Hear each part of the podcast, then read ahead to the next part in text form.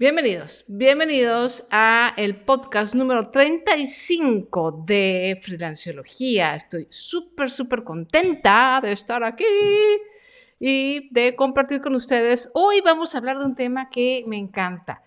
Fíjense que ustedes no están para saberlo, ni yo para contárselos, pero díganme si se oye. Ya, saben que la típico de necesitamos confirmar que se oye. en Instagram sí se oye, pero acá tengo diferente micrófono. Ustedes no están para saberlo ni yo para contárselos, pero me encanta la productividad. Me fascina. Es un tema del que no hablo lo suficiente, pero la verdad me encanta. Hola Esther. Hola a todas, gente linda que se está conectando. Gracias por sus corazones.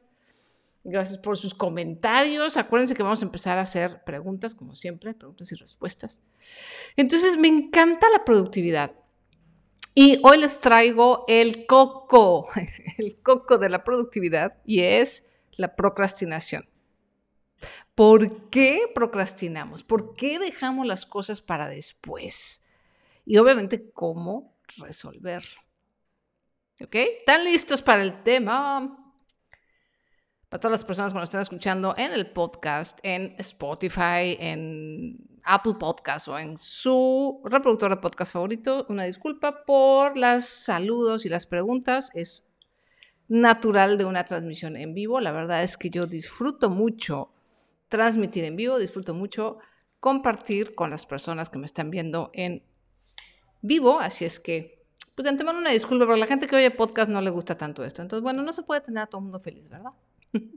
Entonces, ya estamos listos para hablar de procrastinación. Oigan, levante la mano, levante la mano, mándenme un emoji, ya sea que estén en YouTube, Facebook o Instagram, y díganme quién sufre de procrastinación crónica. Crónica es decir que sucede mucho más a menudo de lo que quisieran, que sucede de una forma mucho más continua en su vida, que es su compañero de vida, la procrastinación. Perdonen el ruido, pero me están poniendo aquí unas cosas. Estoy en remodelación. La verdad es que todos, varias manos en, Instagram, vamos a empezar con que procrastinar es natural. Ok. Justo lo que necesitaba en este momento, dice eh, Rosa en Facebook. Punto número uno. dice, literal desde la gestación dice mi mamá que no me movía. Oigan, procrastinar es natural, es lo primero que tenemos que entender. O sea, es normal, natural y lo primero es dejar de estarnos maltratando y latigueando porque procrastinamos. Eso no nos ayuda en nada. Es el primer tip. O sea, sentirnos mal y golpearnos y decir, es que soy una... No sirve. ¿O si les ha servido? ¿No? ¿Les ha llevado a algún punto? Estoy segura que no. A mí por lo menos no me ha llevado a ningún punto. Entonces, ¿de dónde viene la procrastinación? Esto es una cosa bien interesante. Nah, denme un segundito que estoy manejando aquí todas mis... Mm, todas mis ventanas.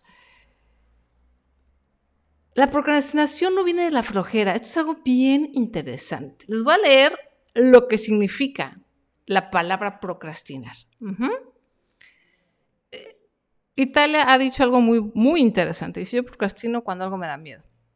A eso vamos. Etimológicamente, procrastinación deriva del verbo en latín procrastinare, que no tengo ni idea si lo pronuncié bien o no, pero bueno.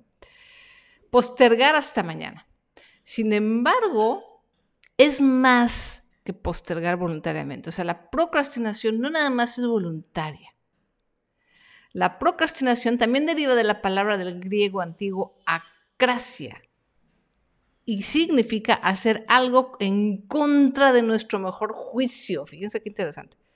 Acracia en el griego antiguo significa hacer algo en contra de nuestro mejor juicio. Eso significa que cuando procrastinamos, no solo o sea, no solamente estamos conscientes de que estamos evadiendo una tarea determinada, sino que al hacerlo, al evadirla, también nos estamos haciendo daño a nosotros mismos de una u otra forma. ¿Ok? Pero aún así seguimos procrastinando. O sea, sabemos que tenemos que hacer esa llamada, lavar los trastes, acomodar el cuarto, cancelar esa tarjeta. Y sabemos que si no lo hacemos, las cosas se van a acumular, ¿no? Los trastes se van a acumular, los intereses se van a acumular, el desorden se va a acumular y aún así seguimos procrastinando. ¿Ok? Entonces, ¿cuál es la razón por la que sucede esto? O sea, si estamos conscientes de que estamos procrastinando, fíjense, y estamos conscientes de que nos em, nos hace daño o nos complica la vida o nos genera problemas el procrastinar. ¿Por qué seguimos procrastinando? Porque la procrastinación, y aquí va el, comentario de Juan Arturo en Facebook, dice procrastinar igual a huevones o perder el tiempo. No, fíjate que según la ciencia no tiene que ver con la flojera.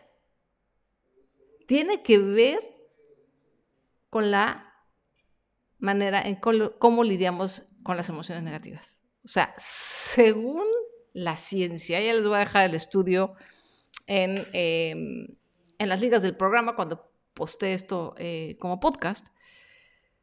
En 2013 se descubrió que la procrastinación puede ser entendida como la primacía de la reparación del estado, de ánimo a corto plazo. No sé por qué ponen esa palabra primacía. Pero básicamente es ponemos, el, estado de ánimo de corto plazo es malo, por lo tanto postergamos. A pesar de que sabemos que si no postergamos vamos a tener un buen resultado. Entonces, evidentemente esto tiene que ver con un tema emocional. Explicado de la manera sencilla, tengo aquí en mis notas, la procrastinación es enfocarse más en la urgencia inmediata de administrar los estados de ánimo negativo que en dedicarse a la tarea.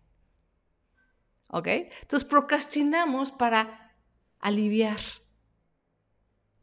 una emoción negativa. Puede ser aburrimiento, puede ser hartazgo, puede ser enojo. A veces la tarea que tenemos que hacer nos causa enojo. Por ejemplo, tengo que cancelar una tarjeta de crédito porque son unos gandallas y me han estado cobrando de más. Entonces, traigo un enojo atorado ahí, ¿no? Y como traigo ese enojo atorado, entonces, ah, y sé que además me la van a hacer de largas y, y me voy a pelear con la señorita del teléfono. Entonces, claro, esa emoción genera una resistencia. La razón por la que procrastinamos es porque las emociones negativas relacionadas a esa tarea o a ese proyecto en general nos generan esta resistencia de no lo quiero hacer. Y entonces me pongo a hacer otra cosa. O cuando tienes que cobrar digital, exactamente. Cuando tienes que cobrar, ¿no? Cuando tienes que cobrarle a alguien, a cobrarle a un cliente o no se diga un pariente, híjole, le sacas la vuelta porque qué horror. ¿Right? Entonces, lo primero que tenemos que entender de la procrastinación es eso. El derivado es emocional. ¿Qué es lo que está pasando emocionalmente en un momento determinado que nos hace postergar las cosas. Gracias. Hola, Gonzalo. Dice Fernanda, el miedo al fracaso puede hacer que postergues algo totalmente. Finalmente es una emoción, es el miedo. Puede ser el miedo al fracaso, puede ser el miedo al éxito, puede ser el miedo a equivocarte, puede ser el miedo al que dirán, puede ser, te digo, puede ser miedo, aburrimiento, enojo, eh, cualquier tipo de incomodidad que te genere una emoción negativa es muy probable que te lleve a procrastinar. Entonces no es un tema de flojera. Fíjense, esto es bien interesante. Cuando yo, yo también creía eso, y eso es lo que me dedicaron en mi casa, me decían, es que no haces las cosas porque eres flojo. Hay gente floja, evidentemente, pero no es la raíz de la procrastinación y de postergar. Tiene mucho más que ver con las emociones. Entonces, amigos, si ustedes me han estado siguiendo desde hace tiempo, saben que para mí una de las cosas más importantes para lograr una vida próspera, para crecer, para lograr tus metas, para hacer lo que se te pegue la gana, es manejar tus emociones. Si no manejas tus emociones, si no te haces amigo de tus emociones, si no te reconcilias con el hecho de que a veces no te sientes bien y que a veces estás enojado y a veces tienes esas emociones que desde chiquillo te dijeron que eran malas, ¿no? A veces tienes ganas de llorar, a veces tienes ganas de patalear, a veces tienes eh, te sientes deprimido, a veces te sientes triste. Y no, ahora que no aceptas esas emociones como son, vas a tener problemas. Y uno de esos problemas es la procrastinación. Entonces, el punto número uno, ahí van las estrategias. O sea, esa es la raíz. ¿no? El punto principal, lo que empezamos, es la raíz de la procrastinación es, son las emociones. Nos sentimos mal, no gestionamos esas emociones negativas y entonces empezamos a procrastinar. Obviamente, no gestionar las emociones negativas nos trae muchos problemas en, en muchas áreas, muchas. Pero bueno, ahorita nada más vamos, estamos hablando de esta en particular.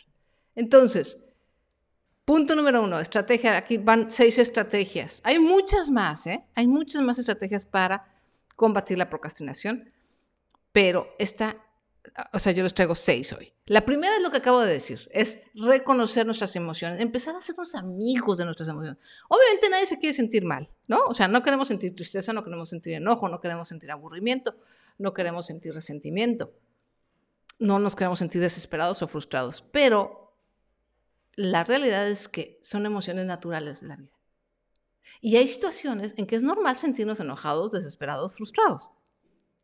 Entonces, ¿qué hacer? En lugar de tratar de hacerlo menos o de ocultarlo, de enterrarlo, es, ¿sabes qué? Me siento enojado o me siento frustrada, me siento, ¿no? Y decir, bueno, ya se me pasará, porque aparte las emociones son como, son como las nubes y los pensamientos, o sea, no se quedan ahí estacionados, afortunadamente, a menos que nosotros le estemos dando cuerda.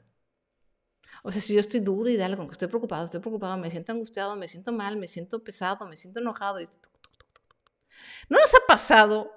Seguramente han tenido alguien o conocen a alguien que está enojado durante mucho tiempo. El enojo es una, es una emoción muy interesante, fíjense, porque el enojo es una respuesta de supervivencia. Entonces es imposible, por la naturaleza de la emoción y todas las funciones químicas que desencadena el enojo, es realmente imposible físicamente estar enojado mucho tiempo la, adrenalina se baja y se va, eh, el estado de ánimo cambia inevitablemente. Pero entonces cuando estamos enojados, después de seis años con una persona, no, realmente no estamos enojados. Nosotros estuvimos alimentando esa emoción del enojo, pero en realidad no estamos enojados. Estamos resentidos, ¿no? Y estamos indignados, pero ya no enojados. O así como el, el enojo es una emoción transitoria, todas las emociones lo son. Entonces, no nos debería dar miedo decir, bueno, hoy me siento frustrado, hoy me siento mal. Y a lo mejor me tengo que tomar un día libre, fíjense. A mí me ha pasado, me ha pasado que tengo muchísimo trabajo, estoy lanzando un curso, estoy haciendo esto y el otro, y tengo que tomarme un día libre porque digo, me siento mal, no doy una, estoy de malas, me tardo. No, emocionalmente no estoy bien. Tómate el día. Déjame así porque no veo los comentarios. Tómate el día o tómate un momento, ¿no? Y reconoce. ¿Sabes que ahorita me siento aburrido o me siento abrumado o estoy enojado con esta persona o con este? Entonces no puedo hacer lo que tengo que hacer. Esa es la estrategia número uno. Y de verdad que hacer eso no nada más les va a ayudar con procrastinar, créanme que les va a ayudar con sus relaciones interpersonales, las relaciones con sus jefes, sus negocios, eh, en todo en la vida. Estrategia número dos, crear microhábitos. Esto es algo que es mucho más mecánico, eh, ¿no? Tiene mucho menos que ver con las emociones, pero sí tiene que ver con procrastinar las tareas mundanas, porque también procrastinamos mucho, por ejemplo, la limpieza, ¿no? La limpieza de la casa. De repente la casa ya es un desorden, ¿no? No sabemos en qué momento, y más si tenemos chicos y hijos, de repente la casa, ¡pum!, dos minutos ya está hecho un relajo. Pues empezamos a implementar pequeños micro hábitos, y me refiero a micro porque son de verdad muy chiquitos. Por ejemplo, eh, en lugar de tirar los calcetines en el piso, vas y los tiras en un cesto, en el cesto de ropa sucia. Es chiquitito. Pero lo padre de los hábitos, y, de los, tanto de los micros como de los grandes, es que se van acumulando uno encima de otro. Entonces, si yo tengo el micro hábito de tirar los calcetines en el cesto, de cerrar eh, la tapa de la mermelada cuando la uso, de lavar mis trastes recién que los uso, son cosas chiquitas, pero al final del día mi casa va a estar limpia. ¿Ok? Lo mismo con tu negocio freelance. Una de las cosas que más nos arrastra es el correo. Porque ¿qué hacemos con el correo? Lo revisamos y dejamos para después. el contestar. Y eso es un gran error. Lo sé porque yo lo he cometido. Dedícale cinco minutos a contestar. De hecho, yo, por ejemplo, normalmente lo que hago es por lo menos todos los lunes, contesto todo lo que se quedó pendiente. Trato de contestar al, luego, luego, pero a veces no puedo. Entonces, aún así, dedico un día a contestar. Y no, nunca tengo mi bandeja en cero porque siempre tengo como pendientes, pero tengo mi bandeja en cosas que estoy trabajando ahorita. ¿Ok? Entonces, esto es un pequeño micro hábito que me ayuda. Igual con las cotizaciones, no saben cuántas veces me pasó que negocios interesantes, clientes, se me fueron porque me pedían una cotización y yo no contestaba porque se me olvidaba, porque veía el correo y luego, ah, sí, luego lo hago. Y después pasaban tres meses y empezaba yo a limpiar y decía yo, uy, esta cotización nunca la mandé, oigan, ¿qué es eso? ¿Qué es eso? Eso es, eso es pésimo. Entonces, así, esos pequeños micro hábitos les van a ayudar muchísimo, les, van les va a hacer la vida más fácil. Al final, el propósito, amigos, es que tengamos una vida más sencilla y menos complicada. ¿no? Eso para mí es mi moto de vida. Yo quiero simplificar mi vida. Estrategia número tres, así como los micro hábitos, pónganse micrometas, metas pequeñas. Por ejemplo, tienes que hacer cotizaciones, ¿no? Espérenme, ahí está. Tienen que hacer como freelance, tienes que hacer tres cotizaciones.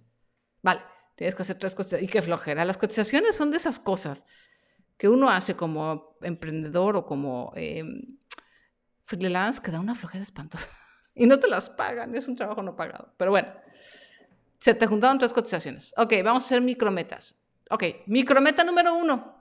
Voy a abrir nada más el folder donde están los templates de cotización. Eso es lo único que voy a hacer. No voy a hacer nada más. Y lo abres. Ya llegaste a micrometa número. Micrometa número dos. Mm, cambiar los templates y poner la fecha de hoy y el nombre de los tres clientes. Y ya, no voy a hacer nada más. Y así vas, pasito por pasito, aunque se oiga un poco eh, ridículo, pero pasito por pasito, haciendo pequeñas metas. Y entonces se vuelve menos abrumador. ¿no? O sea, no es lo mismo decir, híjole, tengo que hacer tres cotizaciones, a decir, bueno, voy a cambiar el, el templete de tres cotizaciones y voy a poner la fecha de hoy. Manejable. Entonces, un poco psicológicamente nos... Es un pequeño truquillo que metemos psicológico. Eh, la, estrategia número cuatro es la técnica Pomodoro. Yo ya lo he dicho, la gente que me, que me conoce sabe que mi tercer libro, no, mi segundo libro lo escribí así. Así salió el condenado. 25 minutos de atención absoluta sin distracciones al trabajo y 5 minutos de descanso. ¿Qué pasa con eso? Que usamos las distracciones para procrastinar. De hecho, les recomiendo de verdad, de todo corazón, que apaguen las notificaciones del celular.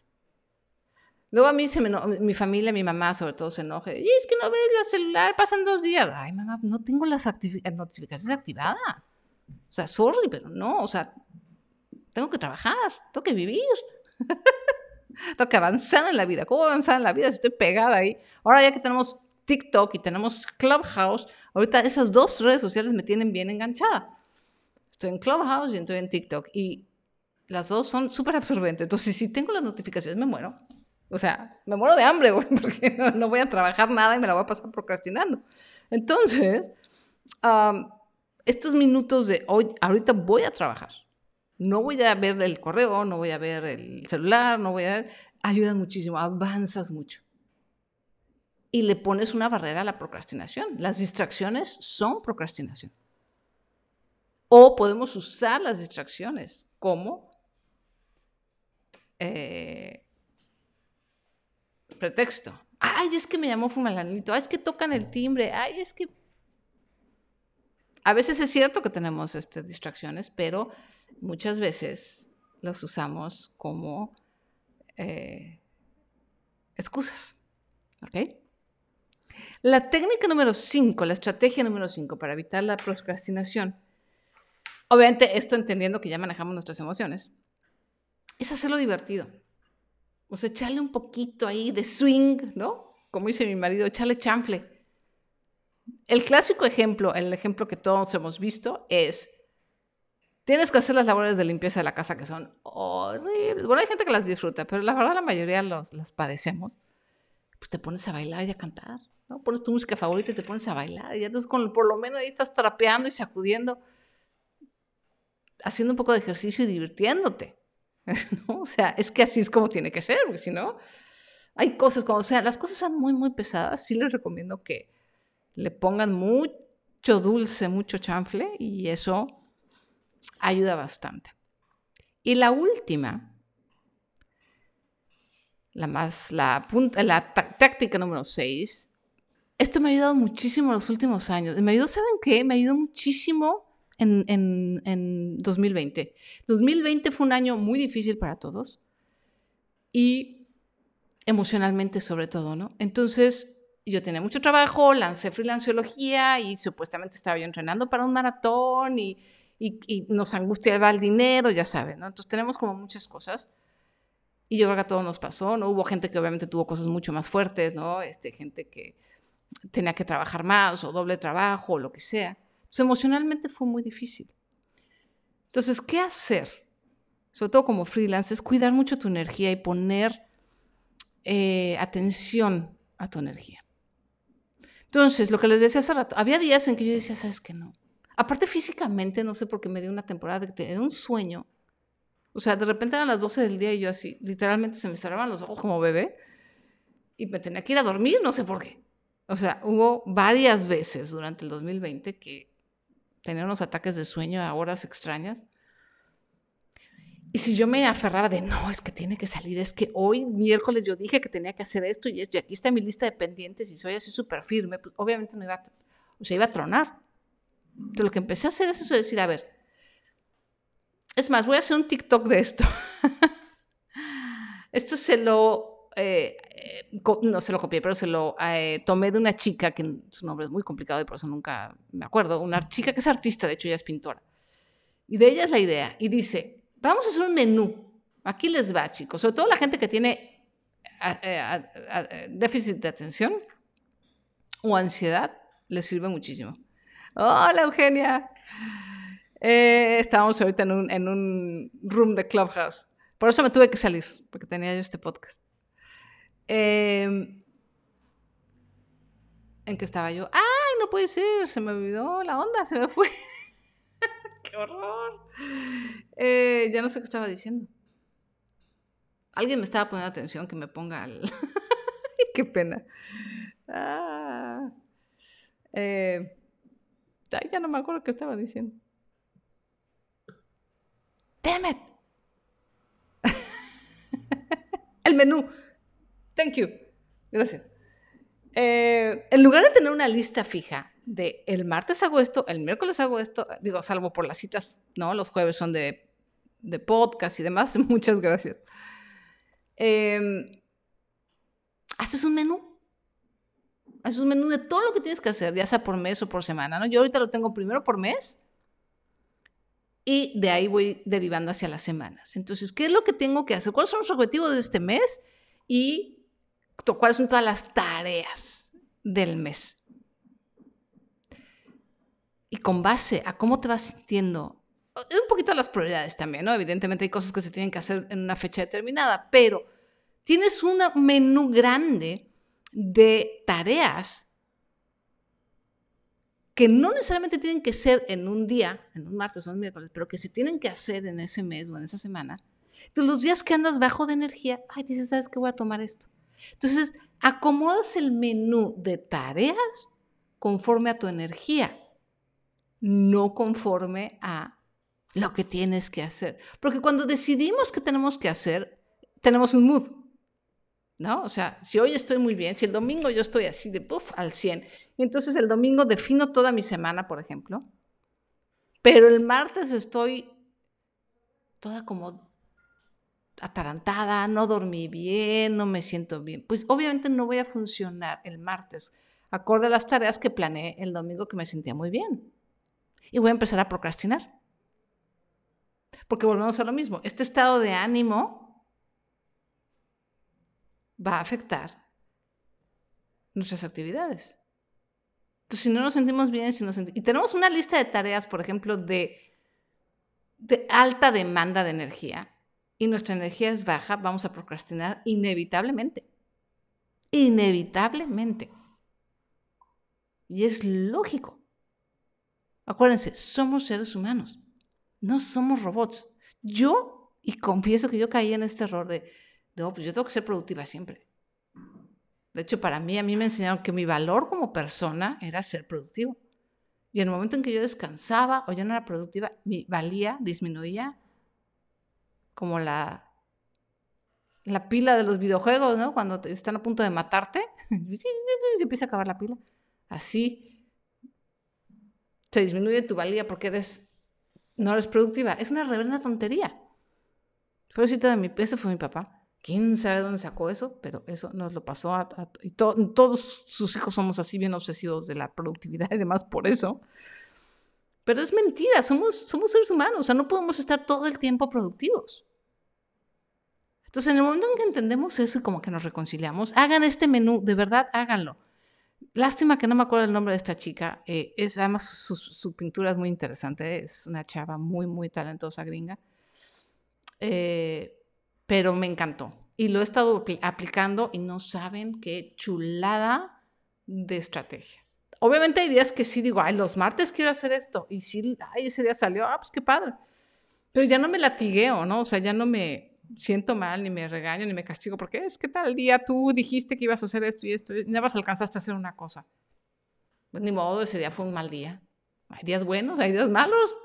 La vida sigue. El chiste es la estadística. ¿Ok?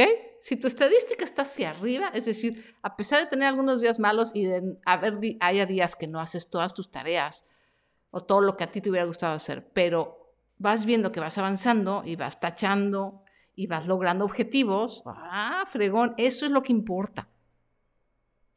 No somos robots. Nadie nos está pagando tampoco por cada palomita. Los que somos medio obsesivos somos así, queremos palomear todo.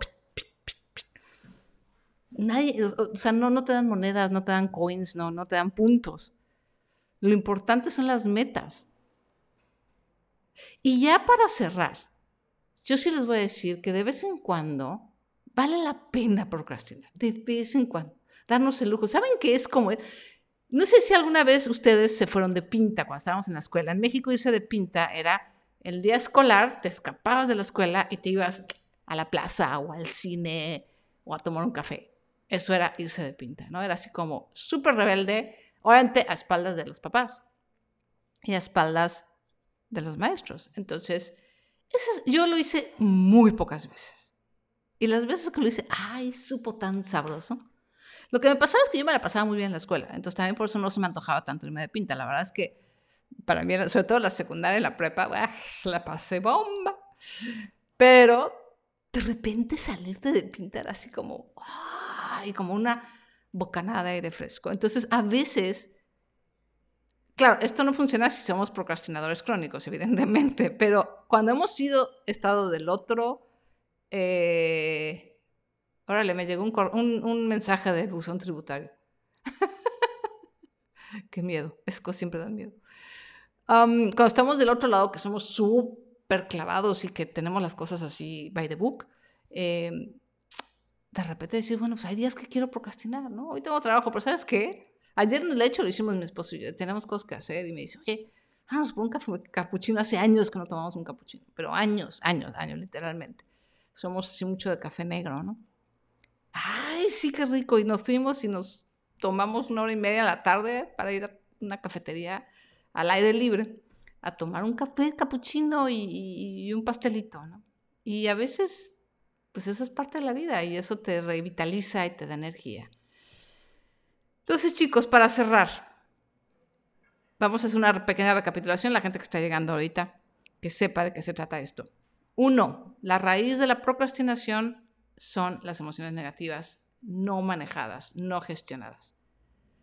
Entonces, nos sentimos incómodos, nos sentimos mal, nos sentimos enojados, nos sentimos aburridos, y entonces empezamos a postergar cosas. Entonces, gestiona tus emociones. Hazte amigo de tus emociones. Vamos a entender que somos seres humanos, no somos robots Y entonces habrá días que me siento enojado y bueno, pues sabes que pues sí me siento enojado.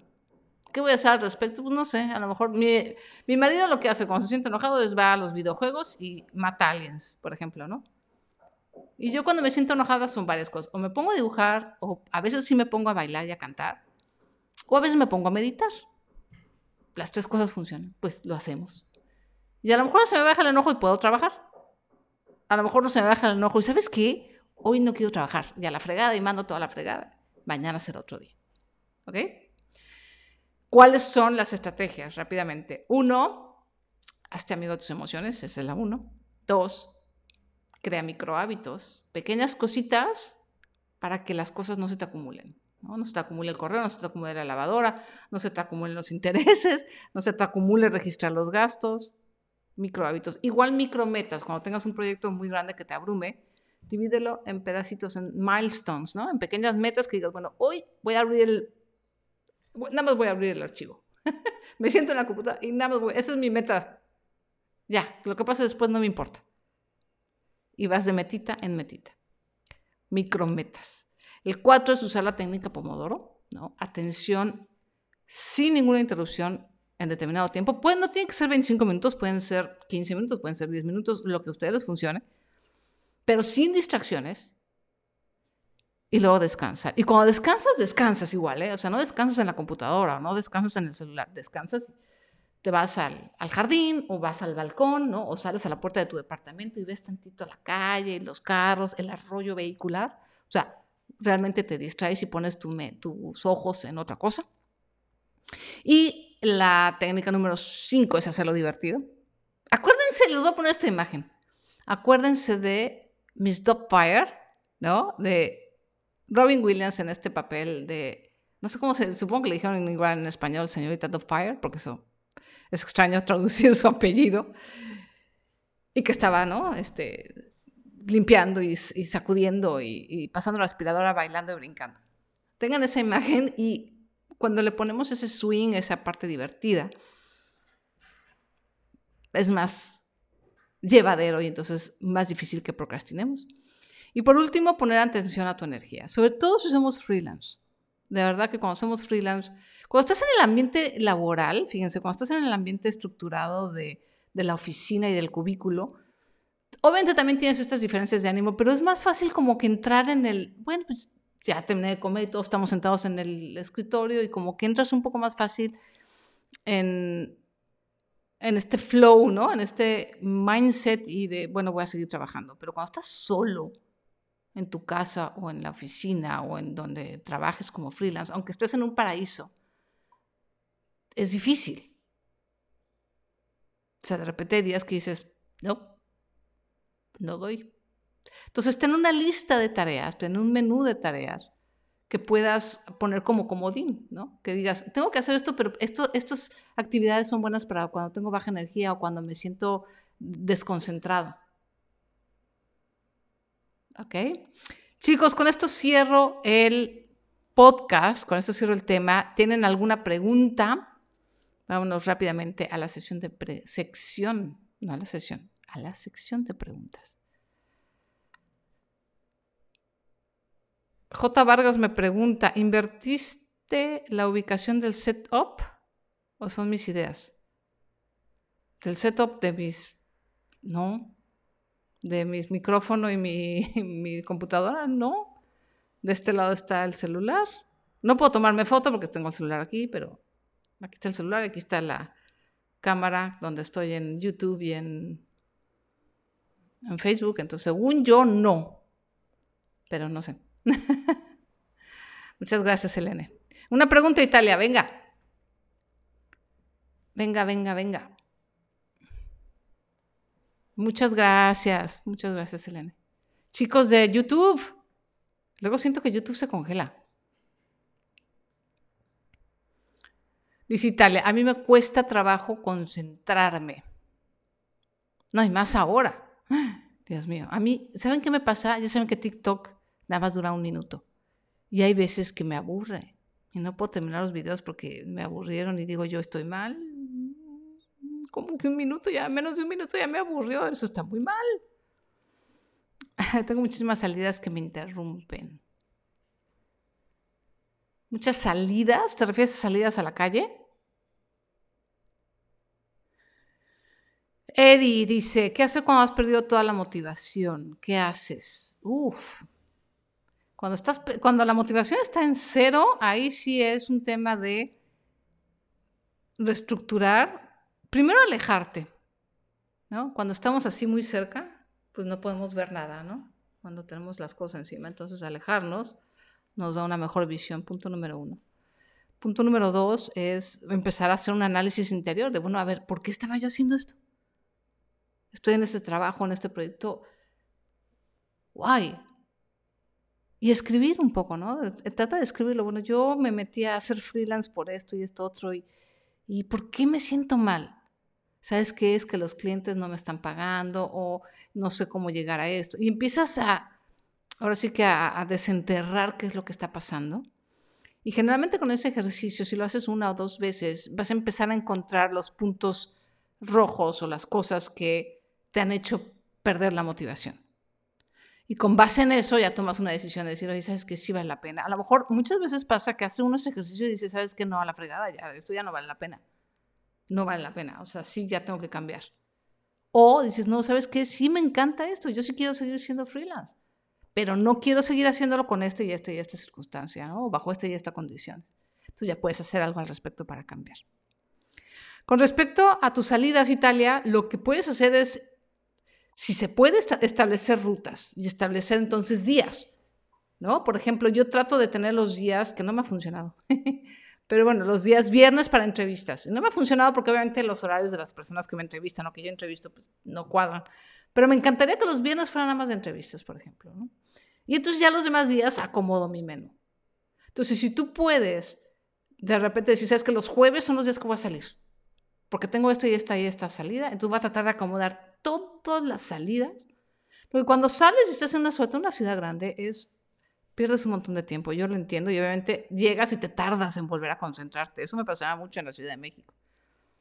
Entonces trata de hacer eso. Esa será mi recomendación si se puede.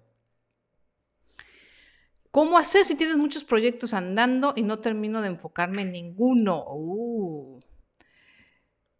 Hacer de plano, lo que a mí me ayuda es hacer un timetable un timetable. Hay una cosa que se llama gráfica de Gantt, que es G-A-N-T-T, que me ayuda mucho a poner así esta semana todos los proyectos y qué tareas de qué proyecto.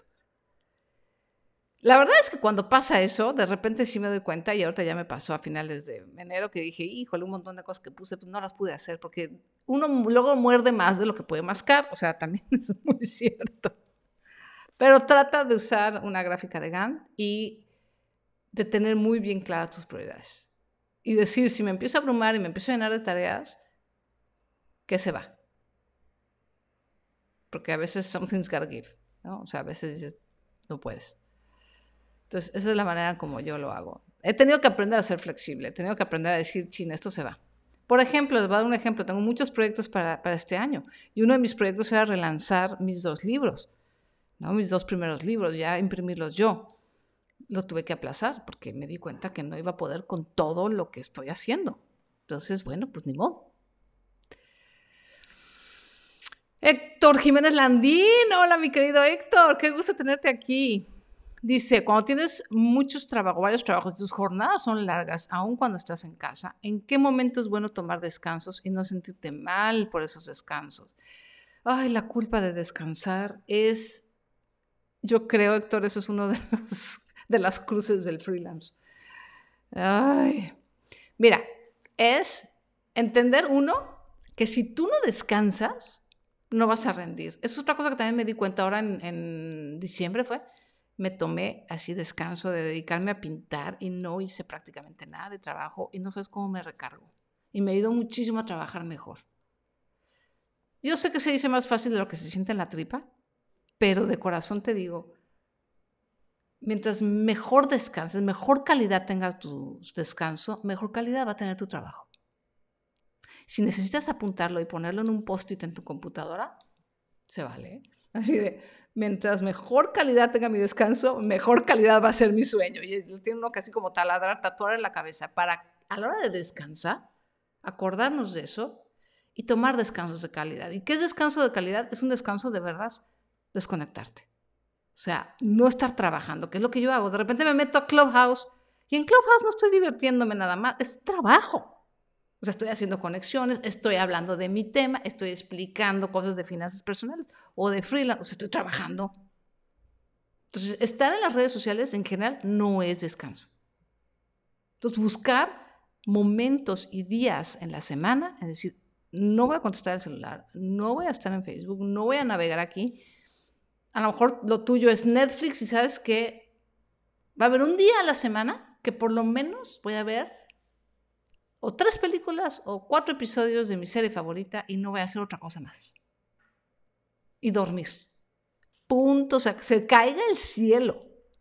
Yo sé que es diferente para las personas de pronto que, que son periodistas como tú, pero pueden ser por momentos, si no pueden ser por días, por momentos, ¿no?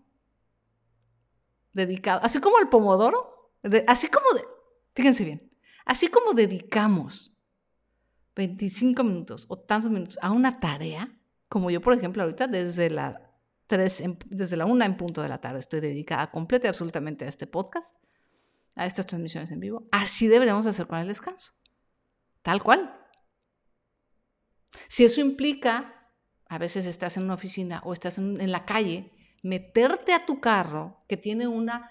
Me encantan los carros porque son, son este, a prueba de sonido, o sea, tienen un silencio maravilloso. Poner música, irte a un estacionamiento, poner música clásica o música relajante por solo 10 minutos, que así sea. Pero ese es el alimento de la, del descanso. Espero que te sirva Héctor, y voy a hacer lo que te aconsejé. Eh, eh, eh, voy a seguir mi propio consejo y voy a poner esa frase de la calidad de mi descanso determina la calidad de mi trabajo. me encantó, me la acabo de inventar, pero es que es tan cierta.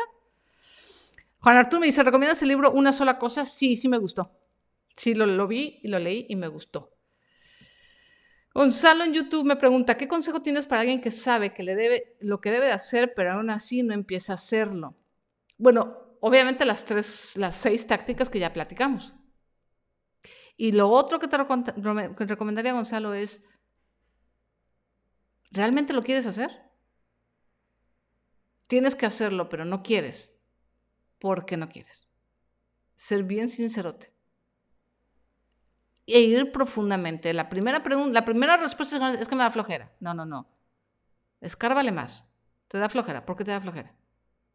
es que me siento incómodo. ¿Por qué te sientes incómodo? Hasta llegar a la raíz de la emoción y la razón por la que no estás haciendo lo que sabes que tienes que hacer.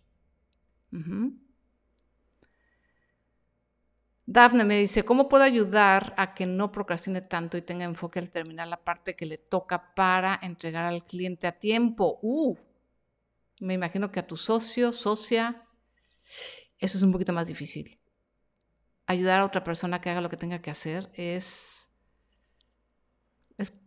no sé, es, muy difícil, si, es difícil gestionarnos a nosotros mismos, imagínense gestionar a otra persona. es un poquito más difícil. yo lo que haría es un poco también sentarte a hablar con ella, ¿no? O él, y decir, a ver, está pasando esto. Y empezar como lo que le dije a Gonzalo, escarbar un poco en la parte emocional, ¿no? Decir, bueno, ¿estás bien? No, si todo está perfecto. Oye, es que siento que está pasando esto. Y le das hechos, ¿no? O sea, sin recriminarle, pero es, mira, te has atrasado en esto y luego tengo que andar yo detrás de ti. Bueno, a lo mejor, por favor, confía en mí. Tienes un tema emocional, tienes algún problema, vamos a solucionarlo, ¿no? O sea, desde la empatía, hablar con esa persona y tratar de ayudarlo o ayudarla a que encuentre la razón de su procrastinación. Porque al final lo que hacemos con toda la parte emocional nosotros es eso, es tratar de encontrar la razón por la que estamos procrastinando. Obviamente para eliminarla de raíz.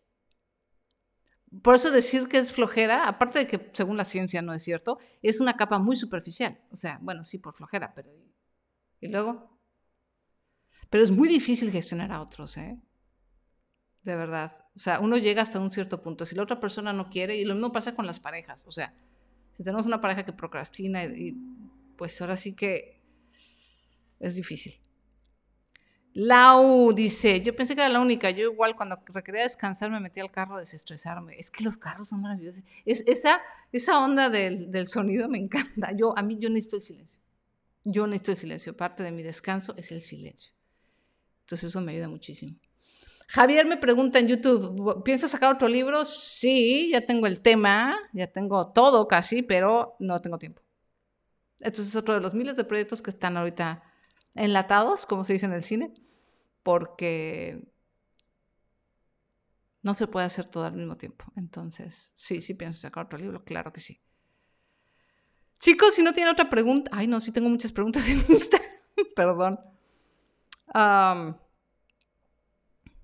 ver, ¿me podrías decir brevemente las seis tácticas? Porfa, me conecté después. Ok, con eso cerramos.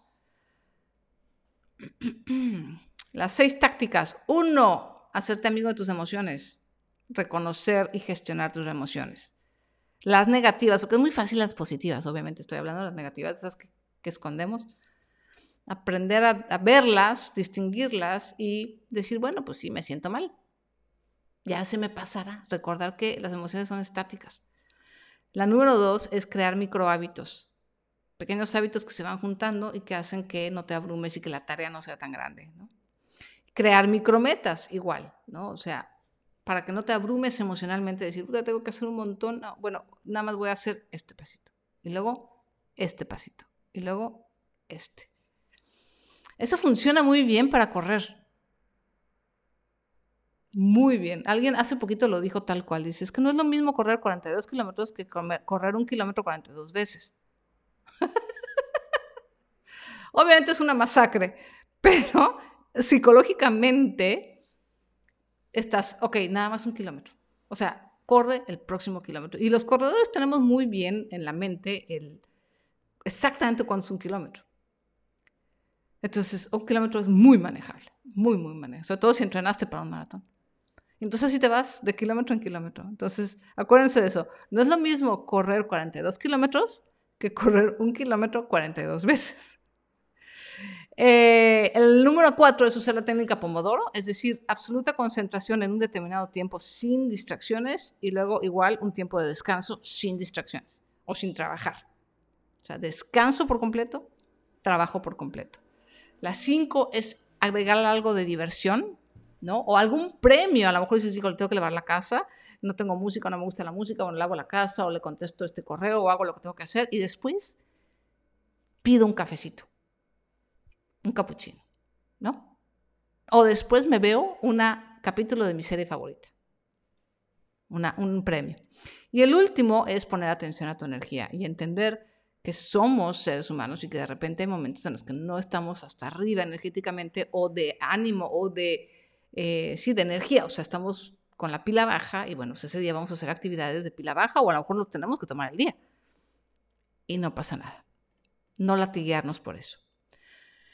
Muchísimas gracias, muchísimas gracias amigos por eh, estar aquí, por sus preguntas, por sus corazoncitos, sus likes, por compartir estos en vivos y por ser parte de esta hermosa comunidad. Eh, este fue el episodio número 35 de Freelanciología y recuerda que me puedes escuchar o puedes escuchar la repetición de esto en Spotify, en Apple Podcast y en tu reproductor de podcast favorito. Yo soy Sonia Sánchez Square y los espero en la próxima edición. Muchísimas gracias. Me despido de Facebook.